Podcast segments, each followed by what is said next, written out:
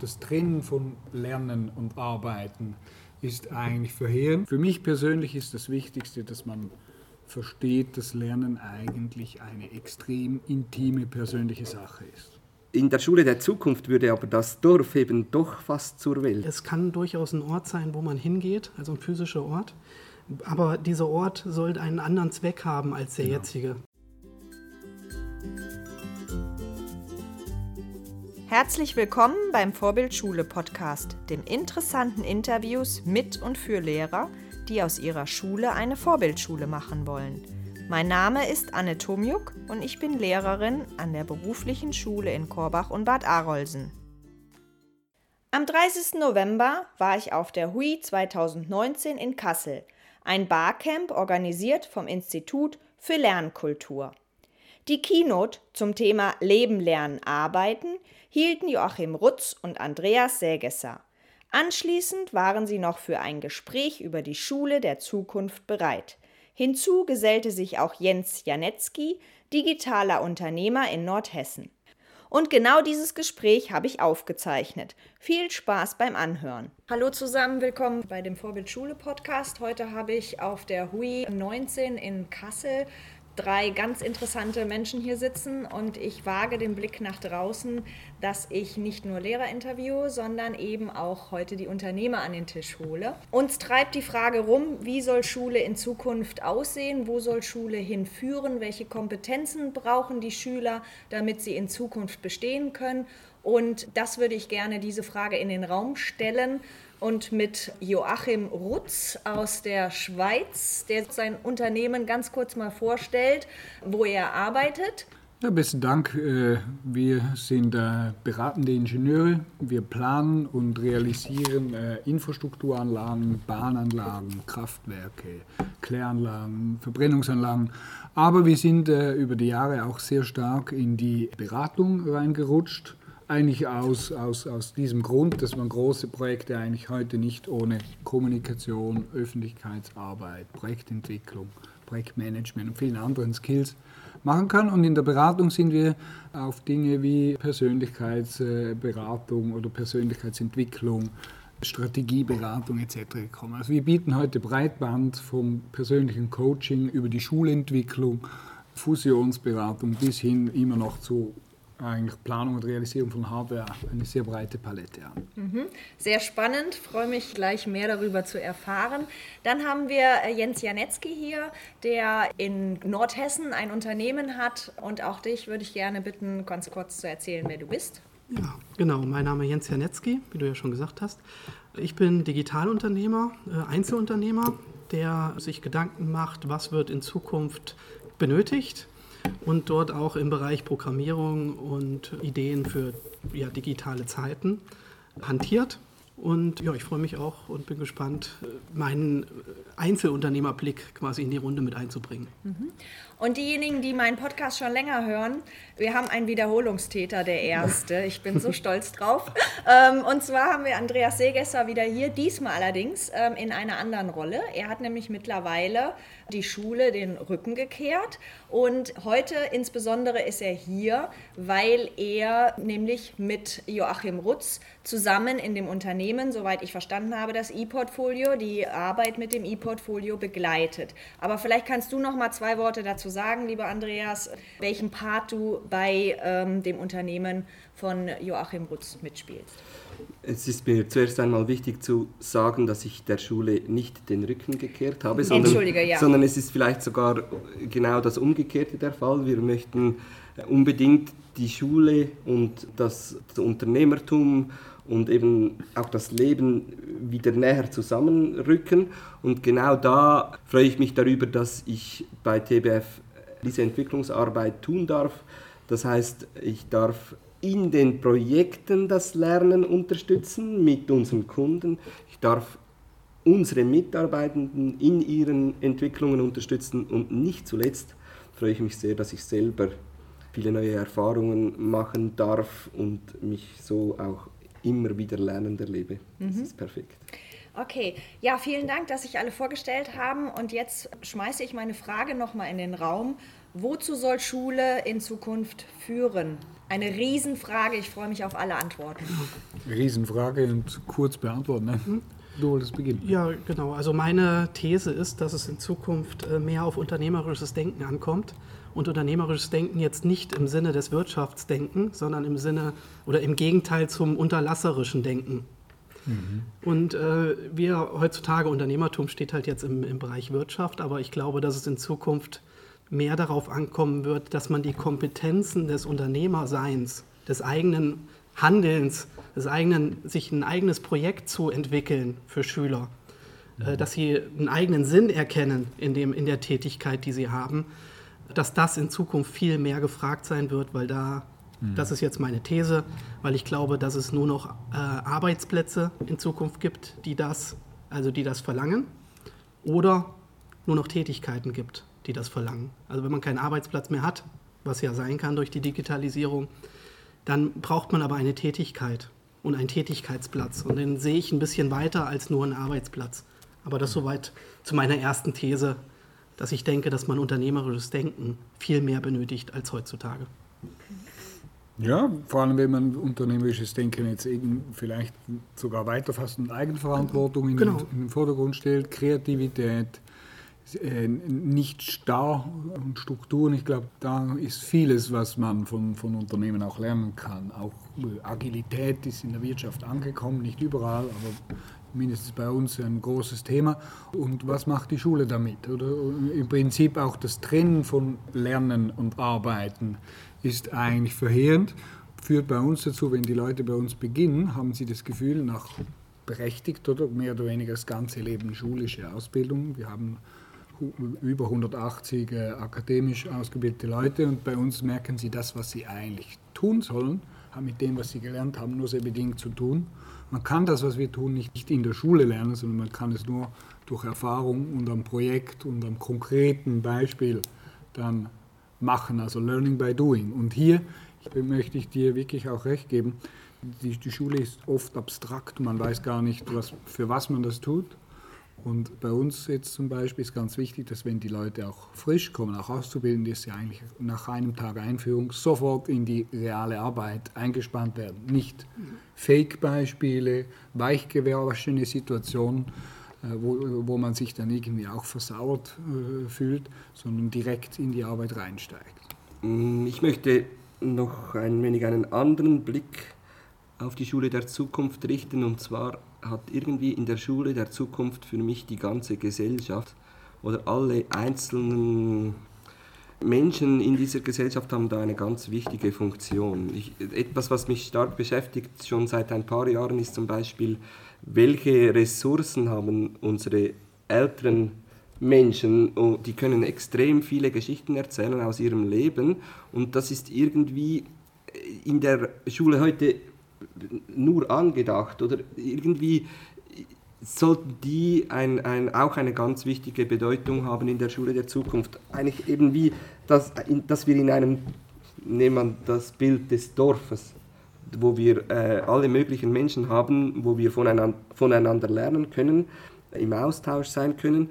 Und in der Schule der Zukunft würde aber das Dorf eben doch fast zur Welt weil wir mit den digitalen Medien wirklich Experten auf anderen Kontinenten befragen können. Wir können mit ihnen im Austausch sein. Und in der Schule der Zukunft würde ich mir wünschen, dass wir uns gegenseitig unterstützen, eben diese Fragen zu stellen. Wie kann ich den Dialog dann mit einem sogenannten Experten, wie kann ich den führen, wie, wie gewinne ich Mut, auch auf die anderen Menschen zuzugehen? Also das heißt, es ist ein, wäre ein großes Netzwerk, die Schule der Zukunft, wo wir ähm, eben vor allem auch unsere Ressourcen und Erkenntnisse teilen, uns gegenseitig Feedback geben. Das klingt für mich so, als wenn Schule nicht mehr ein Ort, ein der Ort sein muss, wie es momentan mhm. noch begriffen wird. Ich würde da gerne den Ball aufnehmen. Für mich selbst das ist historisch selbstverständlich nicht ganz korrekt, aber, aber es hat hoffentlich sehr viel mit dem zu tun, wie es auch gewachsen ist. Die Schule ist historisch ein Ort, wo die Leute, die Kinder hingehen konnten, wo sie auch von der Kinderarbeit rausgenommen wurden. Also früher waren die Kinder völlig automatisch eingebunden in die ganze tägliche Arbeit. Das war völlig normal. Ob es jetzt nur schlecht war, da können wir nachher dann äh, nochmals zurückgehen. Aber es war die einzige Möglichkeit, an Bücher zu kommen, weil viele Leute konnten sich Bücher nicht leisten. Es war, es war etwas sehr Kostspieliges. Und es war ein geheizter Ort, es war ein Raum, wo man geschützt war, vor, auch vor Übergriffen und Zugriffen. Also viele Kinder sind ja damals vor 200 Jahren in ganz erbärmlichen Umständen aufgewachsen. Also es war ein geschützter Ort, wo man Zugriff hatte auf Lehrmittel, auf Bücher, auf, auf Schreibmaterial, auf Zeichenmaterial etc. Es gab häufig auch noch was zu essen. Es war geschützt vor Witterung. Also es war ein geschützter Ort, wo man tatsächlich etwas machen konnte, was man sonst nicht tun konnte. Und dieses Bild ist ja heute in den, in den ganzen Bau der, der Schulen, ist, ist, das immer noch eingeflossen. Das ist irgendwie immer noch die Basis. Aber heute hat sich das Umfeld völlig verändert. Welches Kind braucht das heute hier in Deutschland oder in der Schweiz noch? Dass es einen Ort gibt, wo es an Bücher kommt, wo, wo es Essen gibt, wo es von zu Hause, von der Kinderarbeit wegkommt. Das ist bei uns nicht mehr das große Thema, vielleicht im Rest schon. Und dieses Bild hat sich völlig geändert oder das Umfeld geändert und die Schulen sind aber noch so. Also müssen wir uns wirklich fragen, ob das mit, mit dem System noch so weitergehen soll. Genau, also ich sehe das so, dass eigentlich es kann durchaus ein Ort sein, wo man hingeht, also ein physischer Ort. Aber dieser Ort sollte einen anderen Zweck haben als der genau. jetzige. Der jetzige Zweck ist es, möglichst viel Wissen in möglichst kurzer Zeit zu erlangen. Und der, der Zweck der Zukunft sollte eigentlich sein, ja, der Ort, wo Persönlichkeitsentwicklung miteinander gelebt wird und wo man sich gegenseitig eigene Projekte vorstellt, sich gegenseitig ja halt auch ähm, Empathie lernt. Das geht über digitale Medien nur bedingt. Und deswegen kann das äh, eine systematische Anleitung zur Persönlichkeitsentwicklung, sage ich mal so. Wenn das das Ziel des Lernplans wäre in der Schule, das einzige Ziel, dass ein Schüler in der Abiturprüfung sagen kann, was kann ich gut, wofür stehe ich, was sind meine Projekte, was, sind meine, was ist mein Sinn. Wenn das der Schüler individuell für sich herausgefunden hat in der, in der Schulzeit, und da sehe ich jetzt nicht nur die Abi-Zeit, sondern von der ersten bis zur 13. Klasse. Wenn man 13 Jahre sich jedes Mal immer nur diese Fragen stellt, was macht für mich Sinn, wo sind meine Stärken, wo sind äh, meine Talente, wo kann ich anderen dienen, wo kann ich dem Gemeinwohl dienen. Und das wird dann in einem Portfolio festgehalten. Und ich stelle zum Beispiel für mich fest, äh, mein Talent liegt in Zeichnen, dann kann ich das erstmal als Haupt Interesse verfolgen. Aber vielleicht brauche ich, um das nachher in der Gesellschaft einzubringen, mein Talent, brauche ich andere Dinge. Zum Beispiel, um die Zeichnungen digital zu bringen, muss ich vielleicht Programmieren lernen, muss vielleicht Mathe dann lernen. Und so folgt dann der Unterrichtsstoff dem eigenen Projekt. Und das wäre ein absolutes Umdenken des jetzigen Schulziels. Du hast von äh, systematische Anleitung der Persönlichkeitsentwicklung. Das müssen wir dann aufpassen, dass das nicht wieder ein quasi wieder das wird, worum sich dann alles dreht, so, weil das, wenn es dann systematisch wäre, dann könnte es dann schon wieder fast äh, einen Lehrplan geben. Aber sonst bin ich natürlich ganz nahe bei deiner Vorstellung. Ich stelle mir vor, dass es eben wirklich auch noch einen realen Ort braucht, um sich zu treffen, um sich auszutauschen, um sich eben auch den direkten Dialog zu pflegen. Jetzt im Unternehmen ist das interessant, wenn wir ähm, über den Arbeitsplatz der Zukunft nachdenken. Da kann man sich ja vorstellen, dass zum Beispiel jeder dann zu Hause oder eben in Coworking Spaces arbeitet und trotzdem merken wir, ah, wir haben auch ein Bedürfnis, um uns wieder zu treffen, um gemeinsam Mittagessen einzunehmen äh, und, und zu diskutieren, um uns ähm, zu begegnen. Ich denke, das wäre auch in der Schule der Zukunft wichtig, dass wir da äh, eine Gemeinschaft auch pflegen können. Und es wäre ja dann ganz einfach, wir könnten diese verschiedenen, mhm. nennen Sie jetzt einmal Learning Hubs, die Schule der Zukunft, die könnte sich wieder vernetzen, oder? Und so hätten äh, Interessierte, das wären ja dann nicht nur Kinder, mhm, sondern es wären auch Erwachsene und auch alte Menschen, die hätten ihre Hubs, wo sie sich treffen. Und das wäre dort, wenn ich mir das so ausmale, wäre das eigentlich vor allem äh, analog eingerichtet, mit viel Farbe, Möglichkeiten zu gestalten, vielleicht auch gemeinsam Sport zu machen. Und dann aber könnten wir das, was da entsteht, könnten wir sichtbar machen und dann über die digitalen Medien teilen und so eben diese Netzwerke äh, genau. aufbauen. Ich habe es mir jetzt ein bisschen äh, versucht, ein paar Stichworte aufzuschreiben. Ich glaube, die, die, die Schule sollte Lernen zulassen. Das tönt jetzt ein bisschen speziell, aber, aber ich erlebe es so, wie, wie es mindestens in der Schweiz, wie ich es jetzt auch mit meinen drei Kindern lebe, dass auch viel verhindert wird. Es wird normiert und äh, die Kinder werden auch über, über die ganzen Stundenplan und so werden sie in, in Form gepresst, lernen auswendig etc. Das hat ja mit, mit, mit Lernen sehr, sehr wenig zu tun. Also Lernen zulassen, Eigenverantwortung ermöglichen, die Individualität die Unterschiede, die Heterogenität in solchen Klassen sind riesig, das ist ein Spiegel der Gesellschaft. Da haben alle unterschiedliche Kompetenzen und Geschwindigkeiten und das soll man zulassen, dass, dass sie hier Verantwortung nehmen, Unterstützung bieten, das ist der dritte Punkt. Dort, wo sie wirklich auch gefordert ist und viele sind froh, wenn sie Unterstützung halten und dann Netzwerk eben fördern. Also einer der großen, genialen Punkte an der Schule ist, dass man ja zusammenkommt. Und wie krass ist es dann, wenn man sieht, dass man in den Schulen allem sagt, ihr müsst still sitzen, ihr müsst ruhig sein, ihr dürft nicht miteinander reden. Das ist ja nichts anderes als Verhindern von Netzwerken, dass man sich gegenseitig hilft. Also ich glaube, mit diesen vier Punkten könnte man schon sehr viel Gutes tun. Und da kommt noch was dazu, es ist ja nicht in jedem Alter äh, gleich. Wir, wir, reden jetzt zwar ein bisschen pauschal über Schule, aber ob jetzt Kindergärtner oder Primarschüler oder nachher Erwachsene, also junge Erwachsene, ist ja, ist ja, ist ja nicht dasselbe. Und ich finde zum Beispiel, jetzt gerade bei kleinen Kindern ist der Schulweg mindestens so wichtig wie die ganze Schule. Jetzt in der Schweiz ist es so, dass es praktisch überall möglich ist, dass die Kinder zu Fuß in die Schule gehen. Und was die da erleben, gemeinsam mit ihren Kolleginnen und Kollegen, mit ihren Freunden, was da alles passiert, das ist für die Persönlichkeitsentwicklung mindestens so wichtig, wie das nachher vier Stunden am Stück zuhören, was die Lehrerin oder ja. der Lehrer erzählt. Genau, aber das meinte ich unter dem Stichwort eigentlich systematische Persönlichkeitsentwicklung, dass man eine sich ein Konzept überlegt, das muss nicht starr sein, das kann auch äh, angepasst werden. Genauso wie sich jetzt ein Konzept überlegt wird, welche Abi-Prüfung in Mathe wird ab, abgelegt und da werden, machen sich ganz viele Gedanken, was müssen, müssen die Schüler lernen für so ein Konzept. Und dieses Konzept im Bereich also der Persönlichkeit. Sie dürfen lernen. Ja. ja, ja, aber nee, aktuell ist es, sie müssen. Ja. Ich finde, dass es für äh, Persönlichkeitsentwicklung und Methodiken, die es ja auch gibt, es gibt ja verschiedenste Methodiken, um herauszufinden, was einem liegt, was, woran man äh, Interesse hat. Da gibt's, es gibt hunderte Persönlichkeitstests und dass man sich da drüber diskutiert, welcher taugt denn was und welcher taugt nichts und wo kriegt man welche Erkenntnis mit welcher Methode, um das doch in eine gewisse Abfolge zu bringen. Mhm das jetzt im Vergleich zum jetzigen Schulsystem nicht so ist, dass das im Prinzip aus dem Eigeninteresse der Lehrer, also wenn ein Lehrer Lust hat, dann zeigt er den Schülern mal im Unterricht ein paar Persönlichkeitsmethoden. Wenn er keine Lust hat, dann ist das einfach, äh, fehlt das aktuell mhm. in der mhm. Schule. Das ist alles auf, auf dem Engagement der Lehrer beruhend, solche weichen Faktoren aktuell. Und ich finde, dass es da in Zukunft eine Systematik geben müsste.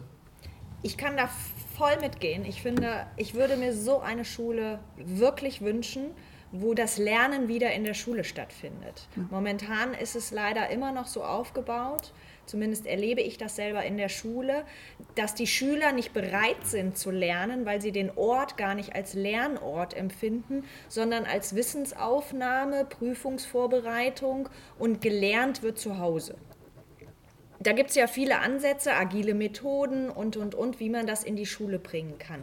Nur mich würde noch mal interessieren, gerade weil du ja auch mit dem Unternehmen dich ja auf dem Weg gemacht hast, auch aus diesen starren Strukturen, die ja im Unternehmen eigentlich auch noch vorgegeben sind mhm. oder wir sie auch in der Gesellschaft leben, wie man sich auf den Weg macht. Was mache ich, wenn ich nächste Woche wieder in die Schule gehe? Was kann ich tun, damit wir irgendwann mal dieses Bild erreichen, was ihr gerade hier so faszinierend gezeichnet habt? Beginn einfach mal.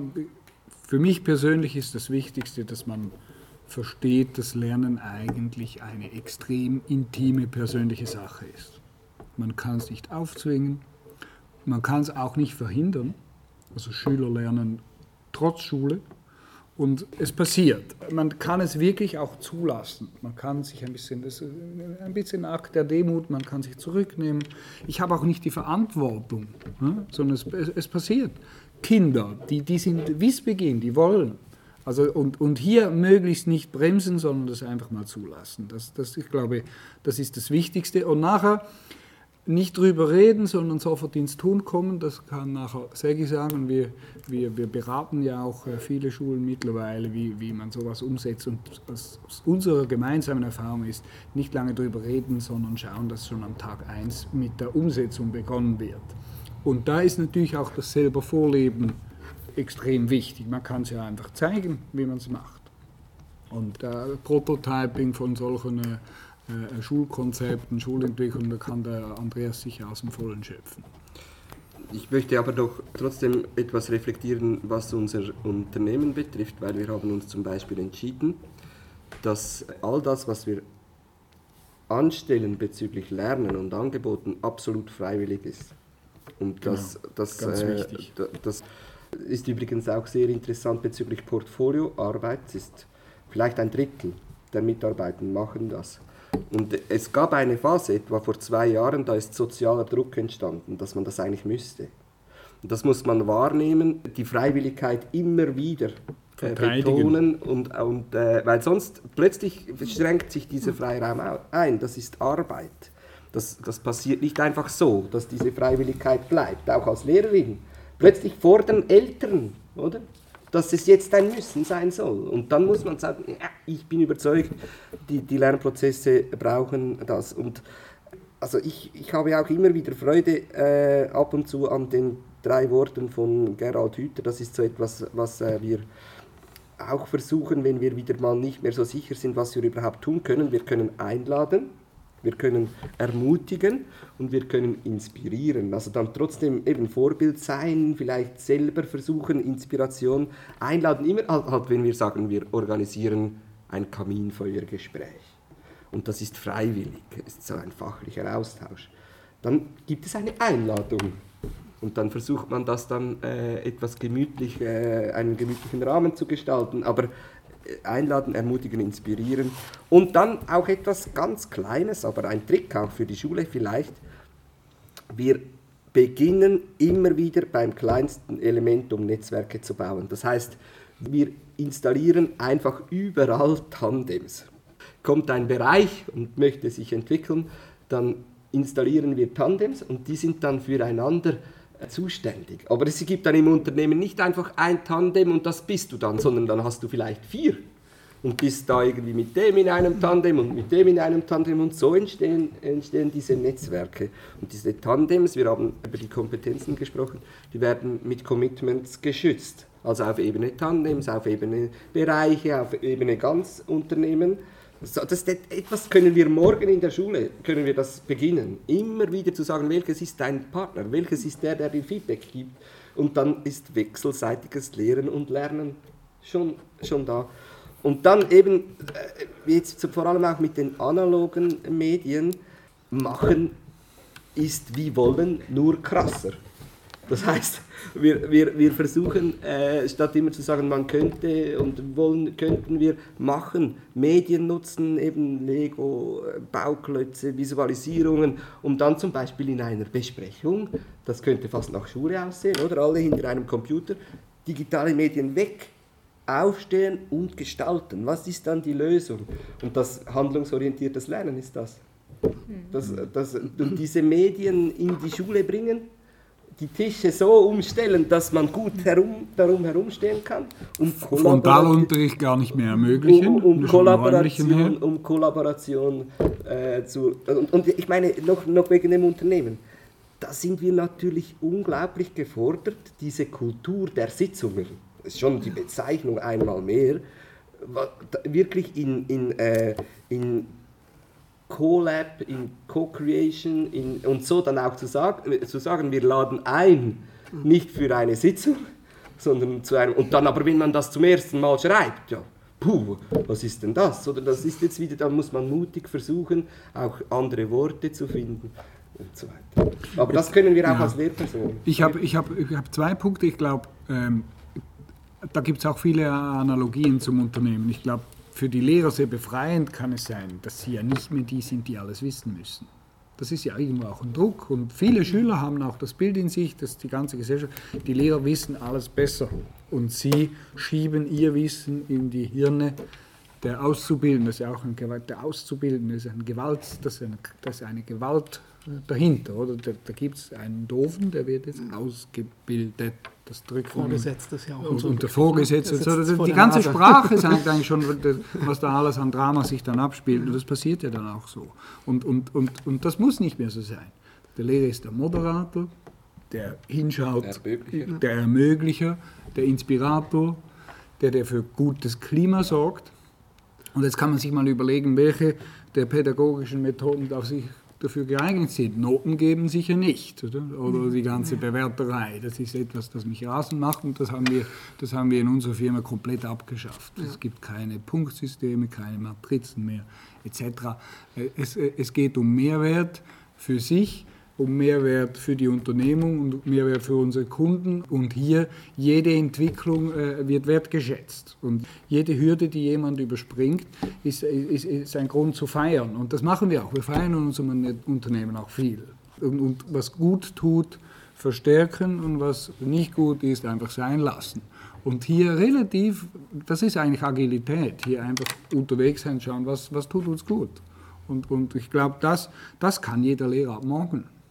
Da muss man nicht viel machen.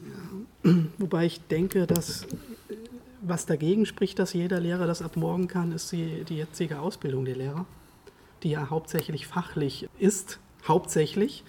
Und was die ja nicht erst, mit dem ersten Ziel hat, die Selbstverpflichtung aus Freude zur Sache der Schüler zu äh, ermutigen und zu wecken, und sich dafür Methodiken und so weiter, das, es gibt auch in der, in der Lehrerausbildung auch, das, äh, auch äh, Methodik, Schulung und so weiter schon, aber nicht, nicht mit dem Ziel, Freude, Freude an der Selbstverpflichtung der Sache zu fördern.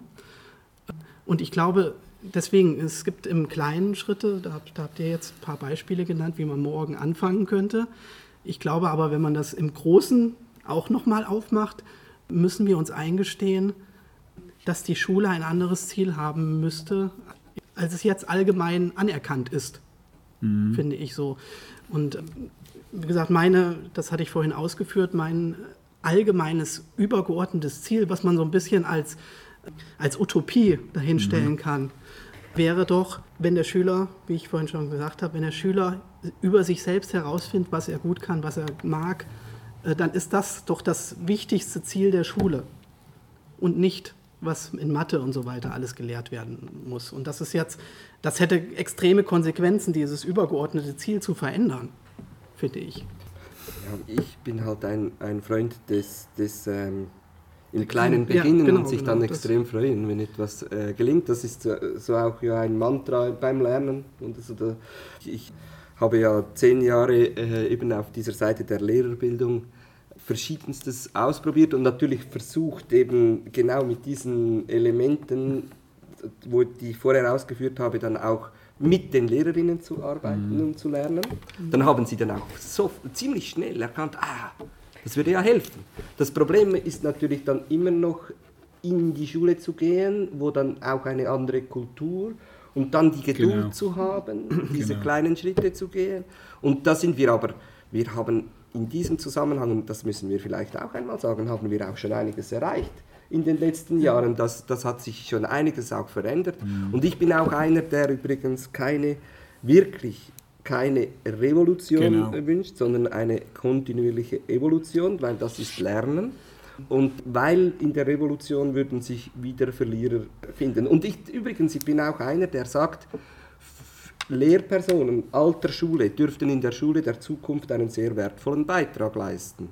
Mhm. Weil sie könnten äh, ihre, ihre unglaubliche Begabung, etwas im Detail zu erklären, zum Beispiel im Zusammenhang mit Inspiration, könnte man das einbringen. Aber eher dann, wenn es im Lernprozess wirklich nachgefragt wird und nicht dann, wenn es mir als Lehrer wichtig wird. Am Dienstagmorgen um 8 Uhr bis 9 und, und, und, auch da, und auch da sage ich immer, auch im Unternehmen, wir, wir brauchen alle Führungspersonen mit einem anderen, noch nicht genau, genau gleichen Menschenbild, wie jetzt ich es habe. Mhm. Weil die bringen die andere Perspektive und so können wir Vielfalt statt Einfalt, können wir auch wieder leben, weil wo kämen wir dahin, wenn wir jetzt einfach sagen, das, was wir im Moment gerade denken, wäre wahrscheinlich das, was es braucht, sondern eben immer wieder das andere auch wertschätzen und auch wieder, ah, das ist außerhalb von dem, was ich im Moment gerade überblicken kann.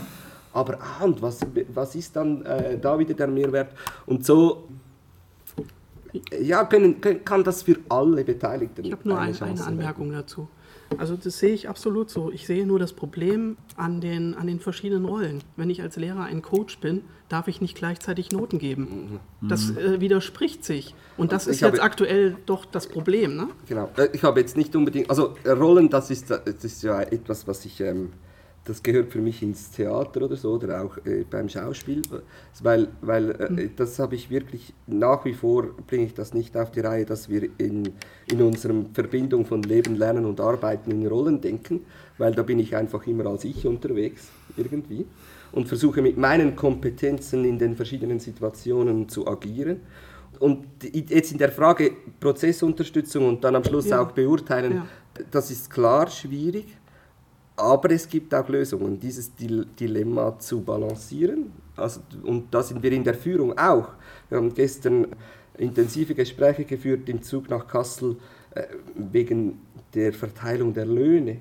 Was, ja, da ist noch genau. etwas, das noch nicht ganz auch mit unserer Kultur, das ist noch nicht so vereinbar, wie wir uns das wünschen. Wir befinden uns in einem Dilemma und versuchen mit Ambiguitätstoleranz einen Prozess zu gestalten, um Schritt für Schritt uns einer Lösung anzunähern. Ich, ich möchte noch mal den Faden aufgreifen, den du vorher erwähnt hast. Äh, man müsste eigentlich tatsächlich die Vision ändern. Ich glaube, wir sind uns vom, vom Ziel sind wir uns extrem einig. Und wir haben äh, für uns selbst die Erfahrung gemacht und auch entschieden, das war ja das Wort Revolution, das sehen wir genau gleich, wir haben auch äh, lange darüber geredet, die Revolution ist irgendwie ein kriegerischer Akt, da stürmt man den Elfenbeinturm. Und das Bildungssystem in der Schweiz, in Deutschland, äh, das, das sind unglaublich mächtige, unglaublich alte, ehrwürdige Institutionen. Wir wollen die nicht sprengen und irgendwie neu äh, irgendwie alles ausräuchern und die, die nicht mitmachen und so. Dort, dort haben wir gesagt, das, das entspricht uns nicht und das hat, wir haben vorher von Freiwilligkeit etc. etc. Das passt überhaupt nicht zu. Darum haben wir uns von dem wirklich verabschiedet, obwohl jetzt zum Beispiel mir selbst auch immer wieder die Galle hochkommt, wenn ich meine drei Kinder in die staatliche Schule schicke und äh, äh miterlebe, wie sie frustriert nach Hause kommen, weil sie äh, irgendwie nicht schaffen und, und die Lehrer stolz sind, dass sie keinen Notendurchschnitt haben, wo sie genügend sind. Was ist das für ein Bild? Oder? Ich bin stolz, dass meine Schüler nicht genügend sind. Das solche Dinge, die machen mich auch wirklich auch wütend und ich muss da schauen, dass ich das bei mir behalte. Aber wir machen keine Revolution, weil wir daran glauben, dass das mit der Freiwilligkeit wichtig ist. Und jetzt kommt das mit der Inspiration. Wir versuchen Beispiel zu sein, Beispiel zu geben, wo man dann auch schauen kann, wie es auch gehen könnte, auch bei Schulen. Es ist tatsächlich so, die Gesellschaft ist, glaube ich, bereit. Es gibt viele Unzufriedene und es wird jetzt auch aufgesaugt. Das ist unsere Erfahrung. Und es wird sich weisen. Und ich glaube, und jetzt um hier ein bisschen äh, ein sarkastisches Beispiel zu nehmen, darauf zu warten, dass die EU dann irgendwann die richtige Ausführungsvorschrift schreibt, wo das alles ermöglicht wird, das könnte lange dauern. Aber die Wahrscheinlichkeit, dass in der Zeit überall schon diese Zellen entstehen und die sich dann verhängen, unter anderem an solchen Camps, wie wir heute hier in Kassel erlebt haben, dass sich die Leute finden, mit den digitalen Medien eigentlich kreuz und quer über die Welt zusammenfinden, sich unterstützen, äh, da bin ich überzeugt, das wird sich gar nicht mehr bremsen lassen. Also es wird kommen, aber es, ist, es kommt als Evolution und es kommt von unten und das sollte man die Schüler und die, die Lernenden und die Mitarbeiter im Unternehmen einbinden. Da haben wir die besten Erfahrungen. Ja, genau. Also was ich noch bei der Utopie, die ich vorhin äh, aufgezeigt habe, äh, warum ich da so ein bisschen drauf abziele, mhm. ist, weil ähm, ich glaube, dass es, ähm, dass es ein paar Unternehmen gibt, die sich Utopien für die Zukunft ausdenken. Und die sind hauptsächlich im technischen Bereich ähm, angesiedelt, wenn man da bei Google und Facebook und so, ich glaube, die haben einen Plan oder eine Utopie, was sie gerne möchten, wie die Gesellschaft sich verändert, dass es möglichst viele möglichst viel Nutzen für sie am Ende rausspringt. Und die geben dann auch die, die digitalen Werkzeuge, dass das immer so schleichend in diese Richtung gehen wird. Und ich glaube, dass man halt dem gegenüber ein auf, eine aufgeklärte Utopie auch stellen kann. Äh, und das, ich, ich glaube, dass, dass, da würde ich so ein bisschen widersprechen bei dem einen Punkt, dass wir uns als Gesellschaft da noch nicht so ganz einig sind wohin wir mhm. wollen. Mhm. Dass äh, ihr in eurem Unternehmen seid euch einig. Ich habe auch für mich eine Idee, wohin ich möchte oder wie sich äh, Schule entwickelt. Aber ich glaube, dass es viele Eltern gibt, die es eigentlich ganz gut finden, dass man in der Schule auch was lernt und dass man auch dort mal äh, äh durch ungeliebte Täler geht und so weiter. Und, ähm, und vielleicht auch im Lehr Lehrerkollegium gibt es auch welche, äh, die, da, die, die das eigentlich ganz gut finden, so wie es jetzt ist, weil es gewisse Mühe tut ja auch ganz gut. Mhm. Und ähm, die machen sich keine Gedanken darüber zu diskutieren, wie kann man dieses Ziel anpassen. Mhm. Es muss nicht umgestürzt werden, sondern wie kann man schrittweise dazu kommen, zu sagen, äh, die Schule hat die Aufgabe, die Schüler aufs Leben vorzubereiten und wie wird das Leben in Zukunft sein. Lass uns doch da mal im Lehrerkollegien und als Elternschaft und als Gesellschaft drüber nachdenken. Und vergiss die Schüler nicht. Und die Schüler, ebenso. Mhm. Ebenso. Genau. Ja, also wir können gut damit leben, ja. dass, dass, dass unsere Ansichten äh, auch nicht äh, geteilt werden, weil die Gefahr an dem Ganzen ist wirklich, man muss schauen, dass man nicht ins Sektierische, ins Ideologische, ins genau. äh, wir sind die Einzigen, die wissen, was in Zukunft kommt, ja. rüberfällt. Das ist auch etwas, wo wir bei uns im Unternehmen schauen müssen. Wenn jetzt jemand nicht sich anpassen oder eben, du hast vorhin erwähnt, mit den Portfolios und so, die bei, bei uns heute irgendwie Standard sind, wenn der das einfach nicht machen will, weil er keine Zeit, keine Lust, was auch immer hat, dann, nicht motiviert, dann, dann, ist das völlig okay. Das ist der Kern der, der Freiwilligkeit. Niemand, niemand muss, alle können. Was wir, was wir schauen, ist, dass wir möglichst viele Häfen für, an, äh, bauen, jetzt als Metapher, genau. die, für die, die wollen. Aber die, die nicht wollen, die sollen auch nicht müssen. Und ich habe Unternehmen besucht, da war Selbstorganisation wirklich dogmatisch. Mhm. Und das ist auch nicht mehr lustig. Mhm. Und wir werden herausgefordert sein, das immer wieder zu balancieren und eben zu reflektieren. Oder wirklich zu schauen, wo stehen wir, was ist hilfreich aus verschiedensten Perspektiven und da aufmerksam zu sein.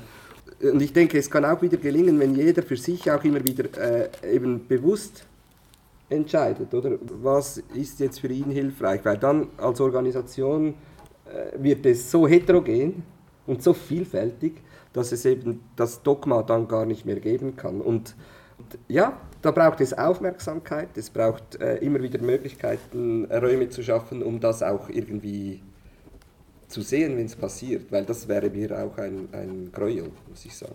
Genau. Also ich hätte noch eine, einen kleinen äh, praktischen Tipp oder Hinweis. Wenn sich Lehrer sowohl als auch die Schulleitung Gedanken darüber machen würden, mit welchem Satz sollen die Schüler heute das Schulgebäude verlassen? Mit welchem inneren Satz? Was sollen sie denken über den, über den Tag? Und wenn man das mal formuliert hat für die Schule oder für seinen eigenen Unterricht, ich möchte zum Beispiel dass meine Schüler verlassen, oh, das war sehr inspirierend, mhm. dieser Unterricht. Dann richte ich den Unterricht auf den Satz aus, wenn ich den einmal niedergeschrieben habe. Und wenn ich den als Schule niedergeschrieben habe und ich wirklich dahinter stehe, richte ich meine Schule danach aus. Ich glaube, dass sich jede Schule mal Gedanken oder jeder Lehrer mal Gedanken machen soll, welchen Satz möchte ich im Kopf haben als Abschluss der Schule oder als Abschluss der, der, der, des Unterrichts. Und da würde sich, glaube ich, viel ändern, wenn man das mal sich klar gemacht hat. Okay, ich denke, wir könnten noch lange darüber ja. reden und es ist wirklich ein sehr, sehr spannendes Thema. Ich bedanke mich auf jeden Fall, dass ihr euch alle Zeit genommen habt und mal darüber zu sprechen. Was ich jetzt auf jeden Fall mitnehme, dass, glaube ich, Lehrer gar nicht mehr der richtige Begriff ist für die Person, die, äh, wo ihr eben schon, du hattest eben Inspirierer, Moderator, ich glaube, auch Begrifflichkeiten können Veränderungen hervorrufen. Unbedingt.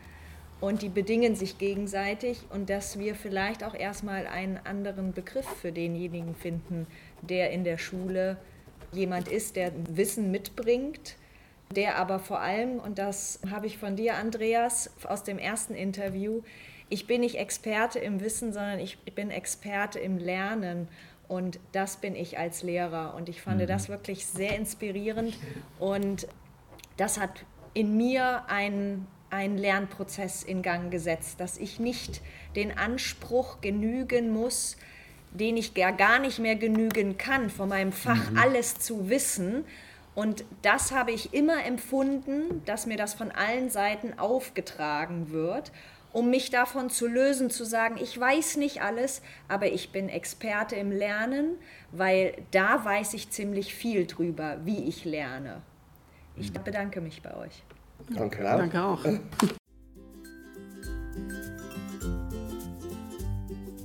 Wenn euch der Podcast gefallen hat, klickt auf www.vorbild-schule.de slash podcast. Dort findet ihr alle Infos zum Abonnieren und Diskutieren der Inhalte.